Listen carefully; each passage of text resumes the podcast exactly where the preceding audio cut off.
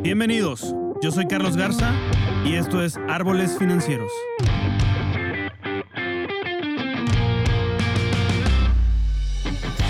Este es un podcast dedicado al mundo de las finanzas, economía, liderazgo y vida, donde en cada episodio vamos a explorar los cambios que nos llevan a una paz financiera, así como las herramientas de inversión que podemos usar para hacer crecer nuestro patrimonio y lograr la libertad financiera.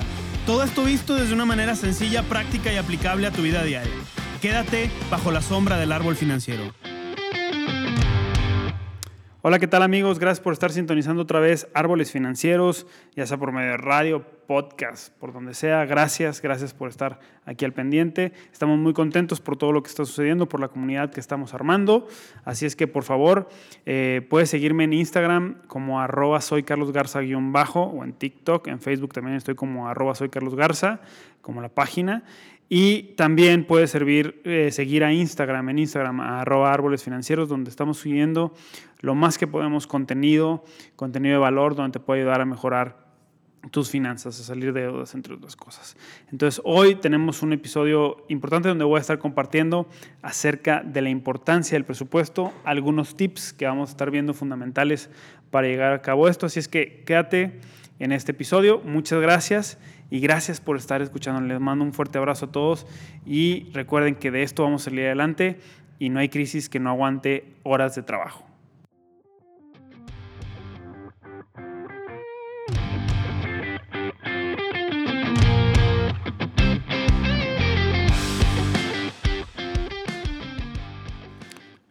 Hola, ¿cómo están? Pues gracias, gracias por estar escuchando. Hoy vamos a ver todo este tema que tiene que ver con el presupuesto. Ahora, el presupuesto es algo muy interesante porque es una herramienta básica para todo lo que tiene que ver con nuestras finanzas personales y finanzas en general, porque las grandes empresas y las pequeñas y todas las empresas, la verdad es que deberían de estar haciendo y teniendo un presupuesto mensual, un presupuesto anual para poder determinar eh, costos, para poder determinar gastos, para poder determinar el valor de productos o servicios y plantear objetivos. El presupuesto es lo principal. Vamos a ponerlo desde esta perspectiva, chéquense nada más. Es como si empezaras una dieta. Yo, muchas personas o la mayoría de las personas que conozco eh, han hecho dieta, independientemente están gorditos o flaquitos o como lo quieras llamar. Eh, hemos hecho alguna dieta o estamos en algún régimen alimenticio. Entonces, está muy padre, estás en el régimen alimenticio, pero para llevar ese régimen alimenticio necesitas llevar a cabo una dieta. Y la dieta es aquel presupuesto, comparado con las finanzas, es, el, es lo equivalente al presupuesto. Es decir, va a ser tu guía día a día, semana a semana, mes a mes, de lo que tienes que hacer, en este caso, no con tus alimentos, no con tu alimentación, sino de lo que tienes que hacer con tu dinero. Así es que es bien, bien importante llevar un presupuesto. Ahora, quiero dejar en claro algo. Al igual que las dietas, para muchos se nos dificulta mucho llevar a cabo una dieta o se nos, se nos dificulta mucho llevar una, una dieta, así también a muchos se les dificulta y se nos dificulta mucho llevar a cabo un régimen financiero basado en un presupuesto. Entonces, ¿qué podemos hacer? ¿O qué vamos a empezar a hacer? Bueno, cada quien es empezarnos a conocer, porque definitivamente, así, al igual que la dieta, o poniendo esta relación o comparativa con una dieta que hacemos, es necesario entrar en un régimen alimenticio. Y aquí no hay, o creo yo que no hay, o puede haber algunas situaciones donde digas, ah, este presupuesto es mejor, este presupuesto es mejor. Un presupuesto aquí es un presupuesto y es llevar un registro de todos tus gastos y todos tus ingresos y punto. ¿no? Entonces vamos a ver algunas ciertas eh, condiciones y ciertas cosas muy importantes que tenemos que considerar acerca de un presupuesto. Entonces te las voy a ir, te las voy a ir diciendo, pero algo así básico, básico que yo entiendo es, y te lo acabo de decir, es poner todos tus gastos y todos tus ingresos. ¿sí? Ahora, bien importante, ya que tienes todos tus gastos y todos tus ingresos, bien definidos, lo que puedes hacer es empezar a ver dónde están tus mayores gastos y cómo puedes empezar a reducirlos y si es posible reducirlos. Entre paréntesis, siempre, algo que aprendí yo, algo, algo hacía yo mal antes, que era que mis ingresos siempre trataba, o la relación entre mis ingresos y mis gastos trataba de que fuera positiva, es decir, que nunca gastara más de lo que ingresa en mi presupuesto. En teoría eso está correcto, pero en mi presupuesto lo que yo empecé a hacer es que mis ingresos y mis gastos dieran igual a cero. Es decir, todo lo que ingresara menos lo que gastara o menos lo que saliera de mi cartera o de mis ingresos iba a ser igual a cero. Te voy a decir por qué. Aunque mis gastos deben de ser menor a mis ingresos, en mi presupuesto debe ser igual a cero porque yo le tengo que decir a cada peso de mis ingresos qué es lo que va a hacer. Es decir, te lo voy a poner muy sencillo. Si yo gano 10 pesos, ¿sí? Y dos pesos lo dedico a transportación, dos pesos a comida, dos pesos a la casa, eh, y otros dos pesos a todo lo que tiene que ver con internet, eh, luz, agua, gas, etc. Supongamos algo así muy básico. Me quedan otros dos pesos sobrantes. Ahora, ¿qué pasa cuando me quedan dos pesos sobrantes? Como no les he dicho qué hacer a esos dos pesos, generalmente me los gasto y se me van en gastos hormiga o en algún tipo de otro gasto. Entonces, tengo que decirle en mi presupuesto, por eso quiero que sea igual a cero mi presupuesto, ingresos menos, menos egresos igual a cero. Quiero que sea igual a cero porque le tengo que decir esos dos pesos que va a ser. Entonces, cuando yo hago mi presupuesto, en mi caso yo lo empecé cuando empecé con toda esta situación de ser libre financieramente, tener paz financiera, llegar a un punto de cero deudas y todo esto, me di cuenta que tenía que decirle qué hacer a cada uno de mis pesos y centavos. Entonces, si mis egresos eran menores a mis ingresos, la diferencia yo le tenía que dar un propósito. Entonces lo dedicaba a pago de deudas o lo dedicaba o lo dedicaba a fondo de emergencia o lo dedicaba al ahorro o a una inversión, etc. Entonces, quiero explicarme bien con este punto de que todo, todo, todo lo que ingrese debe de tener un propósito. Algo, un peso, diez pesos, cinco pesos, lo que sea que te sobre. Si tú no le dices qué hacer, cuando esté en tu bolsa te lo vas a gastar en lo que sea, en lo primero que se te presente. Sin embargo, cuando tú le pones un nombre y un propósito a cada uno de los pesos que ingresan, a cada uno de los centavos que ingresan a tu cartera, a tu economía de hogar, llamémoslo, así, ¿qué va a pasar? Pues que vas a empezar a darle forma. Entonces, todo lo que sea ingresos menos egresos como positivo, lógicamente, mándalo a ahorro, a pago de deudas, tú ya sabrás cómo definirlo. Pero, ojo, si tus ingresos son iguales a tus, a tus gastos, que son tus egresos, entonces tienes que, tenemos que empezar a hacer algunas, algunos cambios que ahorita vamos a ver. Y si tus egresos, tus gastos son mayores a tus ingresos, probablemente estás cayendo en deuda y vas a caer en un círculo vicioso que tienes que empezar y que tenemos que empezar a cambiar para poder convertirlo en un círculo virtuoso, que es distinto. Ok, entonces con base a eso, la primera regla que tenemos que ver en un presupuesto es que tus egresos sean iguales a cero conforme o con respecto a tus ingresos y que tus gastos siempre sean menores a tus ingresos. Egresos y gastos son dos cosas diferentes. Egresos es lo que sale, ¿sí? Y sale para un ahorro, sale para una cuenta de ahorro, sale para una inversión, sale para algo pero los gastos es lo que necesitas para vivir, que ahorita los vamos a ver y los tienes que tener súper, súper, súper bien identificados. Ahora, vámonos con estos conceptos, ¿sí? que, que me gustaría que tú los tuvieras bien, bien, bien claros cuando generes un presupuesto. Esto puede aplicar para todos aquellos que son emprendedores, también aplica para las empresas y sirve, sirve muy bien porque te puedes dar cuenta de una manera más gráfica de lo que está pasando con tu negocio en cuanto a todos los egresos, todo lo que está pasando. Entonces, por cierto, si tú necesitas un formato de presupuesto, tengo un formato de presupuesto que te lo puedo dar gratuito. Mándame un mensaje directo por Instagram, arroba soy Carlos Garza-bajo, o mándame un mensaje, un inbox por, por Facebook en arroba soy Garza en la fanpage. Y ahí te puedo mandar en el inbox el, el Excel con el formato del presupuesto que puedes hacer y que vienen todas las características que vamos a estar platicando aquí en este, en este episodio del podcast. Entonces, el primer punto que me gustaría que tuviera tu presupuesto y que tú, tú lo vieras de manera muy, muy gráfica y muy colorida y, y tú lo sabrás hacer a tu estilo, es que tú puedas notar de manera clara, concisa, de manera bastante visual cuáles son tus gastos en total. ¿En qué gastas? Que tú lo dividas en categorías. Y esto ya lo he hablado varias veces. Debes dividir en categorías todos tus gastos. Es decir, cuánto gasto en comida, por ejemplo. La comida es una categoría. Todo lo que tiene que ver con comida es despensa, el mandado, cuánto gastas en restaurantes. Cuando ahorita durante el COVID y la pandemia y todo esto, bueno, estás pidiendo domicilio, cuánto gastas en, en pedidos a domicilio. Todo lo que tenga que ver con comida y con bebida, ahí va a ser una categoría. Otra categoría tiene, puede ser todas tus utilidades de casa. ¿Cuáles son las utilidades de casa? Pues el gas, la luz, el agua, el internet, el teléfono, etc. Todo, todo, todo lo que tiene, lo que involucra, los servicios que involucran alrededor de tu casa para que ésta funcione y opere correctamente, todas esas son las utilidades y es otra categoría. Otra categoría es la parte de transportación. ¿sí? Voy a manejar cuatro principales. La otra es transportación.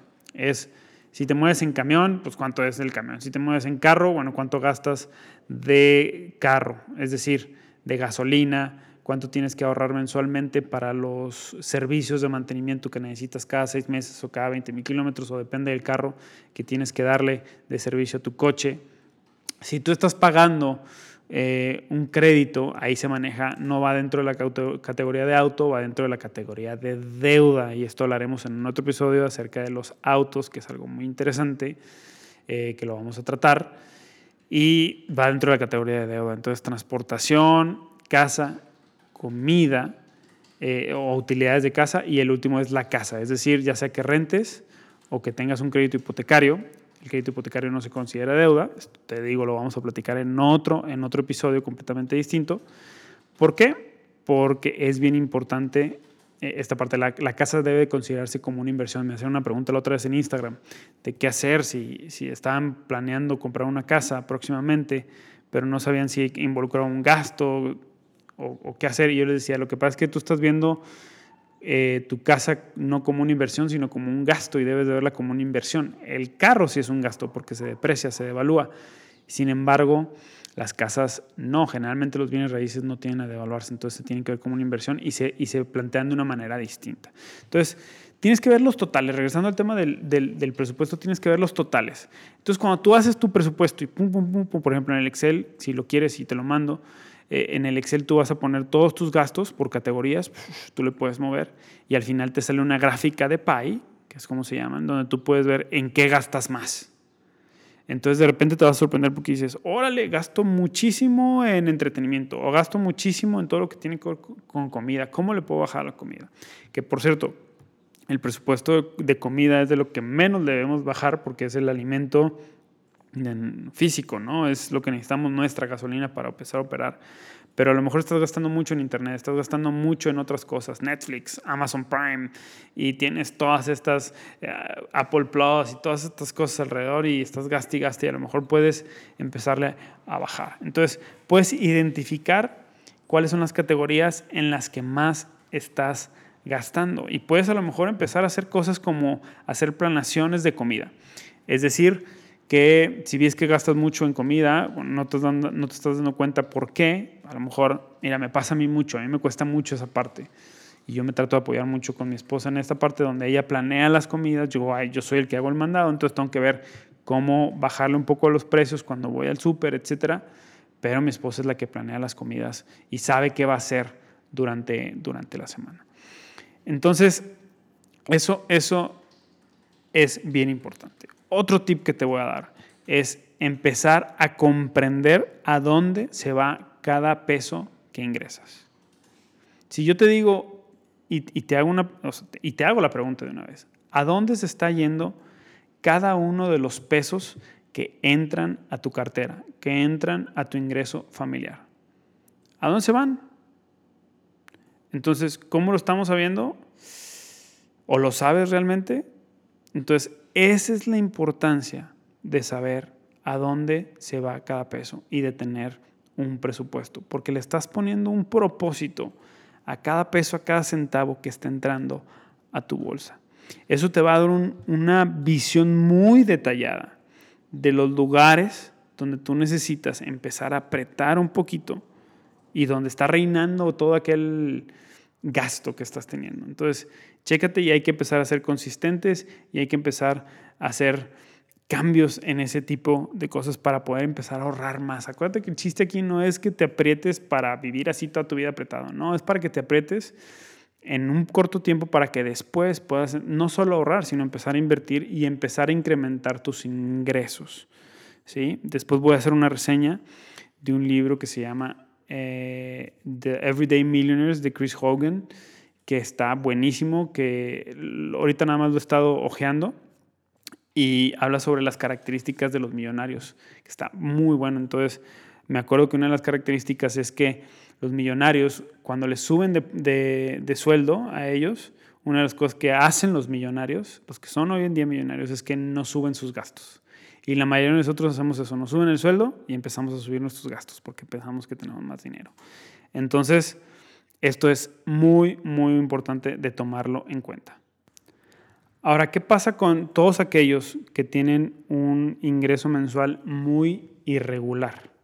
¿Qué pasa con todos aquellos que son bajo comisiones o ganan bajo comisiones y de repente venden más, otro mes venden menos, etcétera, etcétera? Esta es una pregunta que durante varias asesorías he tenido mucho. ¿no? ¿Qué pasa con si mis ingresos son irregulares? Y aquí es eh, sencillo y no sencillo en el aspecto matemático y en el aspecto de hacer las cosas, pero no es tan sencillo en el aspecto emocional. ¿Por qué?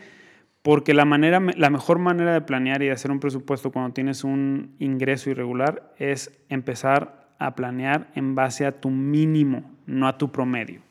Es decir, si tú agarras los últimos seis meses y dices en promedio ingresé 10 mil dólares, 5 mil dólares, lo que tú quieras, y la moneda que tú quieras, eh, no es tan correcto porque puede ser que un día bajes de ese promedio y otro día estés arriba de ese promedio. Entonces recuerda que tenemos que darle un propósito a todos, todos nuestros pesos. Entonces si tú te vas al mínimo que has ganado en los últimos seis meses, pues a, partir de ahí empiezas a planear y todo lo que ganes extra lo puedes dedicar para gastos que tienes como prioridades, pagos de deudas o lo puedes empezar a invertir. Entonces tienes una manera más eficiente y un panorama mucho más claro de lo que puedes hacer con todo esto que está ingresando de manera irregular, a veces más o a veces, o a veces menos. Entonces, por favor, chécate eso bien. Entonces, hay veces que a lo mejor tienes un ingreso fijo y tienes un negocio secundario y ese negocio secundario hay meses que te da bien, hay veces que no. Entonces, ¿qué vas a hacer con todo ese ingreso del, negocio secundario? Planea conforme a lo que tienes fijo pero todo lo que tengas como negocio secundario lo, haces para reinvertirlo en el mismo negocio o para pago de deudas o etcétera, etcétera, ¿no? Tú sabrás qué hacer con eso. Entonces, chécale muy, muy, muy bien. Checa todo eso muy bien. Entonces, si tienes un, un ingreso irregular, haz esa planeación de una mejor manera. Y por último, y no por eso menos importante, es la parte psicológica, la parte emocional. Te voy a contar algo que te va a pasar si es la primera vez que es un presupuesto. Al menos los primeros dos o tres meses te va a salir horrible. Ese es un hecho. A mí me pasó, yo creo que a todos nos pasó. Entonces hay que ser bien conscientes de ello. Estar conscientes de que no va a salir todo a la primera. De que no va a ser el súper presupuesto en la primera vez. Y más si haces un presupuesto en pareja si estás casado y todo esto, pues la verdad es que al principio va a ser un, híjole, no sé ni cómo nombrarlo, pero te va a costar mucho. ¿Por qué?